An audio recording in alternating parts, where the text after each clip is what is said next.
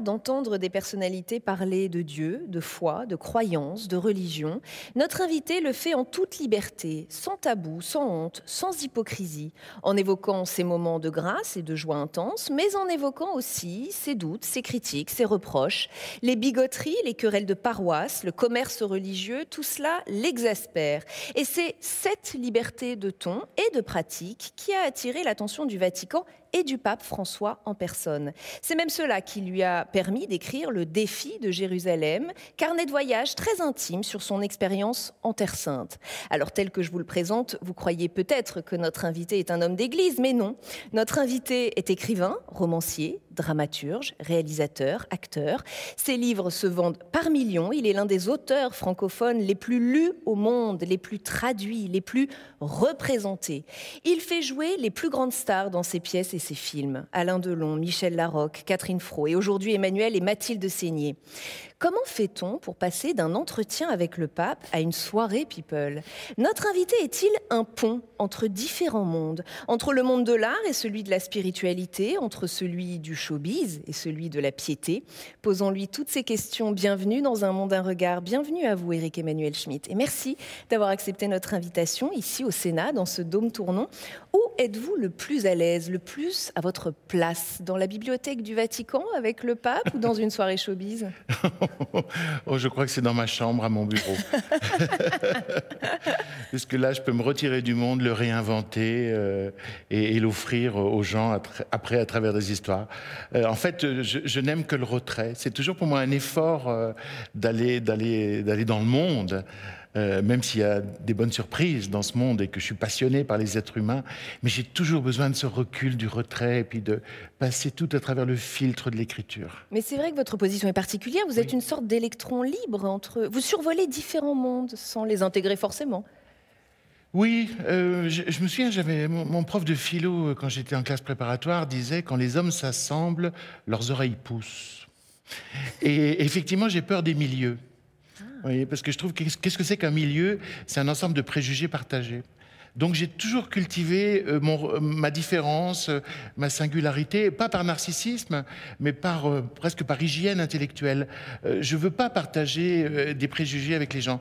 D'où cette liberté qui a été longtemps un obstacle et qui maintenant attire euh, des gens extrêmement différents.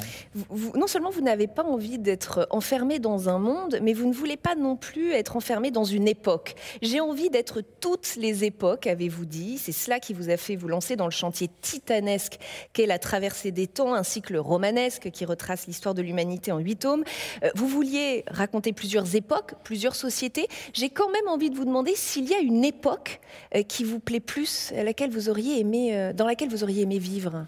Oh, je crois qu'il y a deux époques euh, que, j'adore et je vais bientôt les aborder euh, dans mon grand cycle romanesque. Euh, c'est la Grèce au IVe siècle avant Jésus-Christ, l'invention du théâtre, de la philosophie, mhm. de la démocratie. Donc c'est un moment, c'est un saut intellectuel extraordinaire. Et puis il y a, le XVIIIe siècle. Le, siècle des Lumières, et pourtant je suis croyant, hein. mhm. mais le siècle des Lumières parce que c'est la, la, liberté singulière de, de, de, penser par soi-même, euh, c'est le savoir partagé, euh, c'est euh, le, statut de, élevé de chacun, mhm. l'accès à la connaissance. Donc c'est deux siècles dont j'adore les grands mouvements. Et notre époque, elle vous plaît, notre époque actuelle? Alors mon époque, elle me plaît, oui, parce qu'elle est elle est, infiniment riche. Et puis je pense qu'on vit une époque de, bascule. Euh, avec, avec l'arrivée du numérique, bien sûr, de l'intelligence artificielle, d'une communication facile. Enfin, la Terre n'a jamais été aussi petite. Mm. Elle est minuscule maintenant. Mm. Et euh, donc c'est assez, assez vertigineux euh, d'assister à ça et de vivre ce moment-là. Tout de même, vous avez fait le choix d'être, je vous cite, le scribe de la joie, et vous dites malheureusement notre époque ne valorise pas ma démarche. Contrairement à l'accablement qui a pignon sur rue, on ne prend pas la joie au sérieux. Est-ce que nous vivons dans une époque qui se complaît un peu dans la sinistrose? Complètement, particulièrement en France, je crois. Euh, oui, on a l'air intelligent quand on est pessimiste. Le pessimisme, c'est pas plus intelligent que l'optimisme, c'est juste une position, quoi. Et, euh, et, puis vous savez, quand on entend les critiques euh, parler de livres, on aime la noirceur euh, de mm. quelque chose. oui, on pourrait aimer le rosé aussi de quelque chose, ou, la blancheur de quelque chose. Enfin, bref, c'est chaque époque a ses, a ses, préjugés partagés, a ses conneries, quoi. Et, et, la nôtre, elle est comme les autres, mais ce qu'il y a, c'est qu'évidemment, quand on est quand on est immergé dedans, on les voit pas. C'est tout l'intérêt d'avoir une formation philosophique. Moi, je conseille ça à absolument tout le monde. Euh, je veux dire, euh, apprendre la philosophie, ou plutôt acquérir les outils philosophiques, mhm. euh, c'est une manière de, pouvoir penser par soi-même, de se dégager des influences, des préjugés, du prêt à penser, du pré-penser, etc. Et ça me paraît essentiel. On ne devrait enseigner qu'une chose dans, les, dans, les, dans, les, lycées, euh, la philosophie. L'amour de la sagesse. Ouais. vous avez la foi, vous l'avez dit, et vous la partagez cette fois. Vous évoquez publiquement et vous écrivez vos expériences mystiques depuis de nombreuses années. Il y a eu la rencontre avec Dieu dans le désert du Sahara, euh, quand vous étiez jeune agrégé de philo. vous l'avez raconté dans La Nuit du Feu. Et puis, il y a eu l'église du Saint-Sépulcre dans la vieille ville de Jérusalem, expérience presque charnelle avec le Christ, tel que vous décrivez les choses. Vous en êtes revenu avec ce livre le défi de Jérusalem. Première expérience très seule, en plein désert. L'autre expérience dans une foule étouffante. L'une vous a fait croire en Dieu euh, alors que vous étiez athée, et l'autre a renforcé votre foi. C'est en ça que ces deux étapes ont été marquantes dans votre vie Oui, totalement. Mais je crois que beaucoup d'entre nous reçoivent des, éblouissements, des révélations, mais les mettent dans leur poche euh, parce que c'est gênant, parce qu'il faudrait tout repenser à partir de là, parce qu'une révélation, c'est une révolution. Donc je crois que beaucoup de, gens vivent des phénomènes, euh, entre guillemets, étranges, mais décident de s'en débarrasser, d'autant plus dans notre époque qui est totalement matérialiste et qui a des explications matérialistes, chimiques, biologiques, euh, psychanalytiques pour tout. Donc euh, oui, moi, j'ai vécu deux grands moments. en 1989, je suis rentré dans le désert du Sahara athée et j'en suis ressorti croyant mm. parce que je me suis perdu. Euh, mais dans tous les sens du terme. Perdu physiquement, mais aussi j'ai perdu l'être que j'étais. Euh, peut-être que j'ai eu peur et que certaines choses peuvent arriver quand on ne domine plus, quand on n'est plus dans, l'idéal du contrôle. Et moi, j'étais totalement dans cet idéal du contrôle. Mm.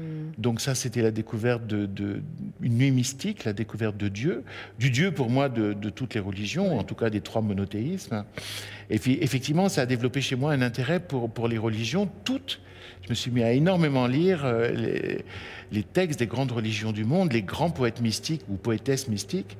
Et puis un jour, j'ai lu les quatre évangiles mm. que j'avais jamais lus. À la suite, une nuit, c'est court. Et j'ai été bouleversé. Mm. par cette histoire, bouleversé par la mise en avant de l'amour, l'amour qui doit remplacer toutes les autres relations humaines, qui sont généralement le calcul, l'intérêt ou la peur. Mm. Tout d'un coup, à la place de tout ça, mettez l'amour. Mm. Impossible, fou. Et c'est pour ça que ça m'a séduit. Et, donc j'ai développé une réflexion sur le christianisme, avec aussi une enquête euh, historique, philosophique, critique.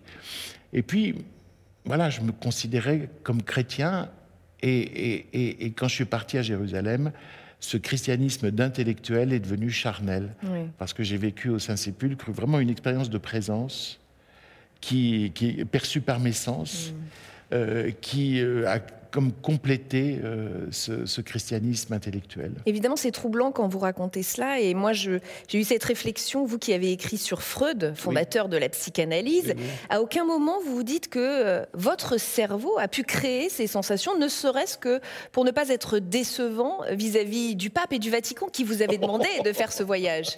Ah bah vous connaissez les, les rouages de la psychanalyse. Mais je connais les rouages des explications matérialistes. Je suis agrégé de philo, donc j'étais même payé pour fournir ce genre d'explication. non, l'expérience résiste à ces types d'interprétations qui l'aplatissent. Mmh. D'abord, tout simplement, je n'avais pas imaginé qu'une telle chose puisse arriver. Donc, je ne l'attendais même pas. Ensuite, je n'étais pas du tout dans un degré d'insatisfaction tel qu'il fallait absolument que quelque chose m'arrive. Ensuite, au Vatican, j'avais dit j'accepte le voyage, mais je n'accepte pas le livre. Mmh. Je, ferai un livre que s'il se passe quelque chose. Euh, donc, euh, non, non, c'est l'irruption de, quelque chose dans le réel euh, d'inattendu, mmh. d'exceptionnel, d'unique, qui, a fait ça. Et, ma foi, euh, n'est qu'un consentement à la réalité. L'acceptation de ce qui se passe. L'acceptation de ce qui, s'est passé hmm. et d'en tenir compte. Hmm. La religion, la foi, les, croyances sont des sujets qui sont devenus très sensibles dans notre époque, très polémiques, euh, des sujets qui font peur aux sociétés modernes, qui, sont presque tabous. Et vous avez dit un jour, les gens ignorent de plus en plus la Bible, qu'on la dédaigne religieusement ou spirituellement, c'est la liberté de chacun, mais on ne peut pas la dédaigner culturellement, on est fait de ça. Bien sûr. Qu'est-ce que vous voulez dire par là? Moi, je crois que le salut passe par la connaissance.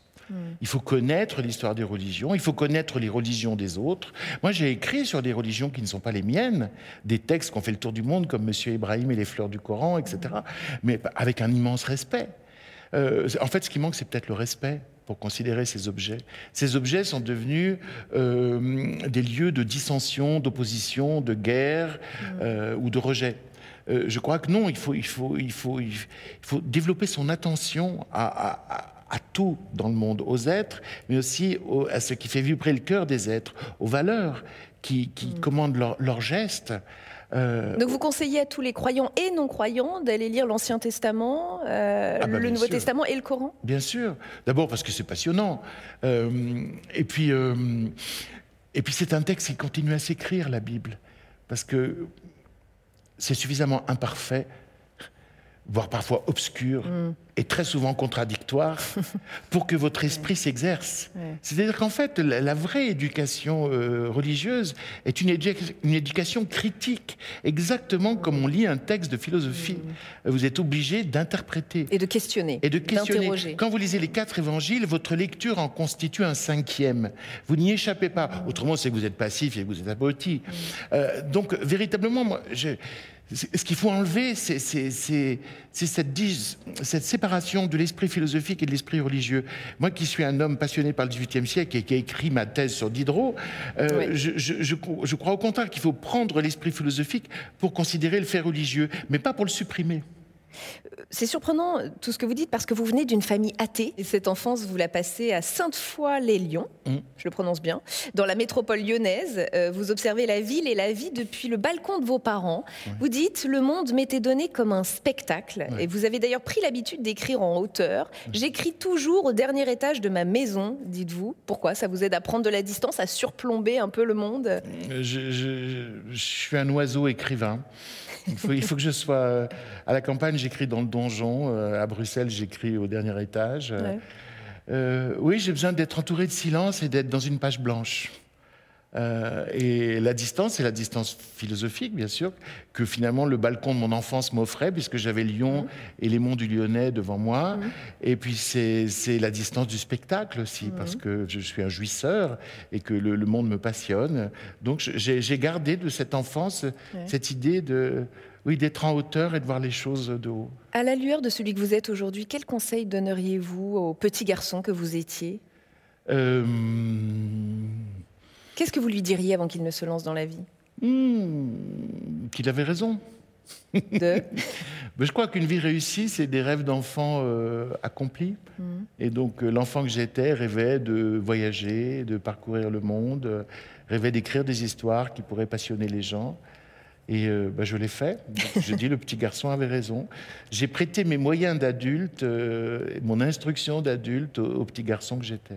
Parmi les figures très importantes de votre enfance, il y a votre grand-père, le roi de mes premières années, dites-vous, artisan, joaillier, sertisseur. Il m'a transmis son regard attentif sur le monde, l'attachement au travail. Et vous avez une anecdote absolument magnifique sur lui. Il récoltait tous les soirs, très soigneusement, la poussière d'or euh, qui était restée sur son tablier. Lorsqu'il est mort, à l'âge de 66 ans, il avait réussi à couler six lingots d'or grâce à cette poussière, ce qui a permis à son épouse, votre grand-mère, euh, de vivre plus confortablement que si elle n'avait dû vivre qu'avec sa retraite d'artisan.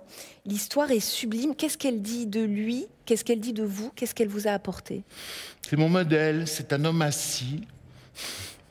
Lui, il était assis à son atelier, qui essaye de faire le mieux possible, lui des bijoux, moi des textes et euh, avec la vertu de la patience. Moi, la patience n'était pas euh, dans mes données de caractère au départ. c'est quelque chose que j'ai appris. Euh, et, et puis la passion de la patience, puisque finalement, il n'y a que la passion qui donne la patience.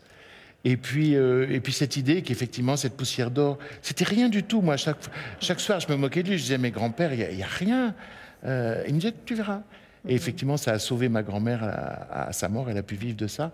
Et c'est donc aussi, euh, moi, j'ai comme l'idée que je fais de la poussière d'or aussi pour les gens que j'aime. Hmm. Vous trouvez insupportable le regard qu'on porte aujourd'hui sur la vieillesse, sur les personnes âgées euh, Vous qui avez eu un tel amour et un tel respect pour euh, vos anciens, vous trouvez que notre société malmène les anciens? Oh, Clairement, oui. Il vaut mieux être un vieillard au Moyen-Orient qu'en Europe parce que les vieilles personnes restent intégrées dans la famille. Ce qu'on a fait, nous, pendant des, siècles et qu'on ne fait plus. Euh, aujourd'hui, on construit des, endroits pour se débarrasser euh, des, vieilles personnes. Mm. on, marche sur la tête. Je, ne comprends pas.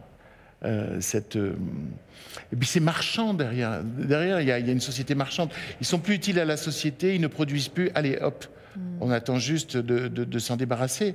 Alors que c'est, chaque âge a des vertus euh, qui sont utiles pour les autres âges. Je veux dire, euh, quand on a eu la chance, euh, enfant, d'avoir un grand-père qui, me faisait aimer les animaux, qui me faisait découvrir les plantes, qui allait pêcher au bord du Rhône, moi je m'ennuyais comme un rat mort. Mais en fait, non parce que je rêvais et je consacrais des heures à la rêverie. C'est essentiel dans ma vie, la rêverie. Mm. C'est mon pétrole, la rêverie. Voyez bon, bah, chaque âge peut apporter euh, quelque chose euh, aux autres. Mais vous, allez même plus loin, vous dites vieillir, ce n'est pas se racornir, c'est grandir. Bah, C'est-à-dire qu'en plus, moi, j'ai vu dans, dans, ma propre vie euh, des choses s'améliorer en vieillissant. D'abord, je suis plus tolérant en vieillissant mm. qu'à 20 ans. Oui, j'avais des certitudes qui me rendaient intolérant. Mm. Et puis euh, aussi, je travaille beaucoup plus facilement et mieux. C'est-à-dire qu'aujourd'hui, je suis beaucoup plus productif. Euh, je ne perds pas mon temps, je me connais, j'évite les, les, pièges, etc., etc. Donc, euh, donc euh, oui, oui, on gagne des choses. on s'essouffle un peu plus, mais intellectuellement, c'est beaucoup mieux. J'ai un document à vous proposer, Eric Emmanuel Schmitt. il s'agit d'un document proposé par les Archives nationales, qui sont nos partenaires dans cette émission. Il s'agit d'une fiche des services de renseignement français sur un certain Adolf Hitler, rédigée en 1924, quand Hitler est en prison pour trouble à l'ordre public euh, il y est écrit Adolphe Jacob Hitler. Première erreur, Jacob n'était pas son deuxième prénom et cela pouvait laisser croire qu'il avait des origines juives, rumeur de l'époque, hein, démentie par les historiens depuis. Plusieurs autres erreurs apparaissent sur sa date et son lieu de naissance. Et puis aux données objectives s'ajoutent des commentaires intéressants. Le Mussolini allemand, est-il écrit, n'est pas un imbécile mais un très adroit démagogue. Il y est question de sa tentative de coup d'État le 8 novembre 1923 contre le gouvernement bavarois qui aurait, je cite, échoué lamentablement, selon l'agent qui rédige cette fiche. Et enfin, toujours, selon cet agent, Hitler ne serait que l'instrument de puissance supérieure. À l'époque, beaucoup pensaient que Hitler était la marionnette du général Ludendorff. Mhm. Euh, l'histoire a montré qu'il avait été très loin d'être un pantin. Je m'adresse à celui qui s'est lancé dans la réécriture romancée euh, de la vie d'Hitler, euh, dans La part de l'autre, hein, c'est ce livre. Que vous inspire ce document truffé d'erreurs? Euh,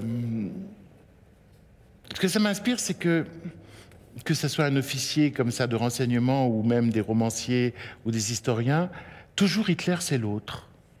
Euh, toujours Hitler c'est celui qui n'est pas comme nous. Hmm. Or moi j'ai écrit La part de l'autre pour montrer que Hitler c'est nous si. Hmm. Euh, Hitler c'est moi si je préfère un bouc émissaire à l'analyse de la complexité des causes. Mm. C'est moi si je crois que j'ai toujours raison, etc. etc. Donc quand j'ai écrit La part de l'autre, j'ai écrit un double roman, effectivement. D'un côté, la vie du vrai Hitler qui rate l'Académie des beaux-arts en 1909 à Vienne, et chapitre suivant, l'Académie, l'histoire de Adolphe H, reçu au ras des fesses à l'Académie des Beaux-Arts. Quand même. Voilà. Mais qui va, lui, se développer sur l'épanouissement et non pas sur la frustration, le manque et une théorie pour euh, interpréter son échec. Et du coup, je raconte deux 20e siècle, le 20e siècle avec Adolf Hitler, malheureusement, et peut-être le 20e siècle sans Adolf Hitler, mm. en faisant de la géopolitique fiction. Donc, c'est à la fois un roman historique et une uchronie. Moi, ça m'a passionné d'écrire ce livre, mais ça m'a aussi alerté et inquiété. Je me suis dit que c'était très facile de devenir nazi et, sur, et aussi très facile de devenir Hitler. Il suffit d'être en refus de la complexité du monde et à la recherche de solutions simples. Et dès que je vois quelqu'un brandir des solutions simples, je m'inquiète. Vous pensez à qui? À quoi? Il y a beaucoup de, de, politiques qui nous apportent des solutions simples et nous disent c'est très simple mm. et qui sont dans, dans, une idéologie du bouc émissaire. Mm. À partir du moment où on est là, à mon avis, on ne pense plus mm. et on est dangereux. Ça veut dire aussi que les drames de l'histoire peuvent se jouer à un rien, à un petit accident, comme celui de ce refus dont vous parlez. Mais bien sûr. Et puis vous savez, la, grande question des historiens, c'est est-ce que l'histoire qui fait les, est-ce l'histoire qui fait les hommes ou les hommes qui font l'histoire? Mm. Je trouve que Hitler est, un cas euh, qui nous montre que parfois ce sont les individus qui font l'histoire, au sens où il y a une dimension. Il y aurait eu de toute façon dans l'Allemagne des années 30 un gouvernement de droite. Oui du droit autoritaire et solide et dur, à cause de cette stupidité qui était le traité de Versailles. Mais la composante antisémite, c'est la marque hitlérienne. Et vous voyez, cette obsession individuelle de cet homme, cette maladie qu'il a transmise à l'Allemagne, elle a quand même conduit à une guerre avec 52 millions de morts. J'ai des photos à vous présenter, Eric Emmanuel Schmitt, ça fait partie des rituels de cette émission. La première photo, la voici. C'est une photo de classe en Suède avec euh, des élèves travaillant sur des écrans. Après 15 ans de numérique et de tablettes, le pays revient au bon vieux manuel scolaire. Une étude a montré que le niveau des jeunes Suédois avait baissé, notamment en lecture et en compréhension écrite. Euh, vous qui préférez le stylo au clavier, je vous ai entendu euh, le dire, vous qui écrivez des livres, ça vous réjouit que l'on tire des enseignements et que l'on revienne au papier et au bon vieux bouquin? Moi, moi je n'ai pas de théorie à l'avance là-dessus. Euh, c'est bien si, l'expérience montre qu'il euh, faut en partie éviter l'écran. Moi, j'avoue que je suis client des deux. Hein. J'écris à la main, mais j'écris aussi sur l'écran. Et je ne suis pas du tout mauvais dans le maniement de ces instruments-là. mais j'ai remarqué une chose, c'est que quand, par exemple, je lis un livre sur écran ou quand je le lis à la main, je ne le retiens pas de la même façon. Un, livre que je lis sur, du papier, euh, je, le retiens pour toute ma vie. Hmm. Euh, ce que je lis sur écran, une semaine après, je l'ai oublié. Hmm. Donc, il, se passe quelque chose, alors un neurologue pourrait m'expliquer, euh, qui fait que mon acuité mnémique n'est pas la même. Hmm. Mais seules les, seules les, études objectives peuvent nous apprendre quelque chose là-dessus. Moi, je ne suis pas fétichiste. Quel est votre rapport au numérique, aux réseaux sociaux? Alors, aux réseaux sociaux, zéro. J'ai quelqu'un, ben non, j'ai quelqu'un qui s'en occupe pour moi parce que je veux pas savoir, mais en même temps, je sais que c'est utile. Qu'est-ce que vous ne voulez pas savoir? Les commentaires désobligeants, les critiques, les choses désagréables? Ben, C'est-à-dire les réseaux sociaux, c'était fait pour, euh, pour communiquer, pour, pour faire tomber les murs, et, et, ça en a dressé je ne sais combien. Les gens sont dans des communautés où ils pensent tous la même chose et ils vont jamais à côté mm. dans une autre communauté. Donc en fait, on a construit des murs et des murs et des murs. Moi, je préfère les ponts aux murs. C'est intéressant, c'est ce que je disais en début d'émission. Une deuxième photo, vous allez euh, probablement le reconnaître. Il s'agit de Matteo Zuppi, cardinal italien qui a pour mission de négocier la paix en Ukraine, envoyé par le pape à Moscou et à Kiev. Euh, selon vous, la paix peut arriver par des hommes d'église et des hommes de foi? Alors moi, je vais vous dire quelque chose qui va peut-être vous surprendre. Effectivement, je pense que euh, la religion n'est pas à à jeter comme un facteur de désordre dans le monde les religions, mais euh, comme plutôt euh, des moyens d'accéder à la paix. D'abord, au cœur de chaque religion, il y a la même chose. Euh, le désir de lutter contre l'égoïsme, de développer la générosité individuelle, de se raccorder avec les autres. Dans toutes les religions, il y a ça. Ensuite, si les religions sont conscientes qu'au fond, elles ont le même cœur, euh, je pense qu'elles peuvent créer des points d'entente. Et pour moi, Jérusalem, c'est pour ça que j'ai écrit le défi de Jérusalem, est vraiment le lieu qui sur Terre dit ça. C'est d'abord un lieu où Dieu a dit, écoutez-moi, puisqu'il a créé le premier monothéisme, le judaïsme, le deuxième, l'accomplissement du christianisme de Jésus se fait là, et le troisième, puisque... Euh, euh, il y a le rocher d'Abraham, Mahomet est venu en songe et puis est parti au ciel depuis là dans la tradition musulmane. Donc mais le problème, c'est qu'après avoir parlé là en disant euh, écoutez-moi, je pense que maintenant il tient un autre discours. Il dit entendez-vous. Et je crois que l'entente, elle peut venir des religions dans la mesure où les religions doivent se rendre compte qu'elles sont, elles ont le même père. Les religions ou les hommes? Les hommes, les, mm. religions ont la même origine. Mm. Je veux dire, c'est trois manières de dire la même chose. Euh, Et euh, je pense que les religions devraient appeler à, de, sont en elles-mêmes, si elles ont la mémoire de ce qu'elles sont, un appel à la fraternité plutôt qu'au fratricide. Mm. Le fratricide, c'est l'oubli de l'origine. Les frères sont fratricides quand ils oublient le père ou la mère, quand ils oublient qu'ils sont issus d'une origine commune. Euh, on, passe du fratricide à la fraternité quand on se rend compte qu'on n'est pas à l'origine de sa propre histoire, mais qu'on est la suite d'une autre histoire, mm. et qu'on doit inclure l'autre dans euh, la, cohésion totale de cette histoire. Donc je crois qu'en fait, par le religieux, si le religieux développe euh, la conscience de son historicité, et, de sa proximité avec d'autres religions, oui, on peut trouver des portes. J'ai une dernière question, Eric Emmanuel Schmitt, qui est en lien avec le lieu dans lequel nous sommes aujourd'hui. Nous sommes entourés de quatre statues qui représentent chacune une vertu la sagesse, la prudence, la justice et l'éloquence. Laquelle de ces vertus vous caractérise le plus, vous plaît le plus, celle dont vous avez envie de parler? Non, celle dont j'ai besoin, c'est la sagesse. Hmm. Je, suis philosophe de formation. Euh, philosophie, ça veut dire amour, la sagesse. Et je, pense que, que, dans la sagesse, il y a toutes les autres vertus qui sont euh, représentées par les, autres statuts. Pour moi, c'est essentiel. Euh, ce n'est pas forcément la recherche du vrai, parce que le vrai est parfois inaccessible. C'est euh, la recherche d'un monde vivable pour nous tous, avec une certaine harmonie. Et ce sera le mot de la fin. Merci, merci infiniment Eric Emmanuel Schmitt d'avoir été avec nous dans euh, Un monde, un regard, de nous avoir apporté votre monde et votre regard. Merci beaucoup et merci à vous de nous avoir suivis comme chaque semaine. À très très vite sur Public Sénat. Merci.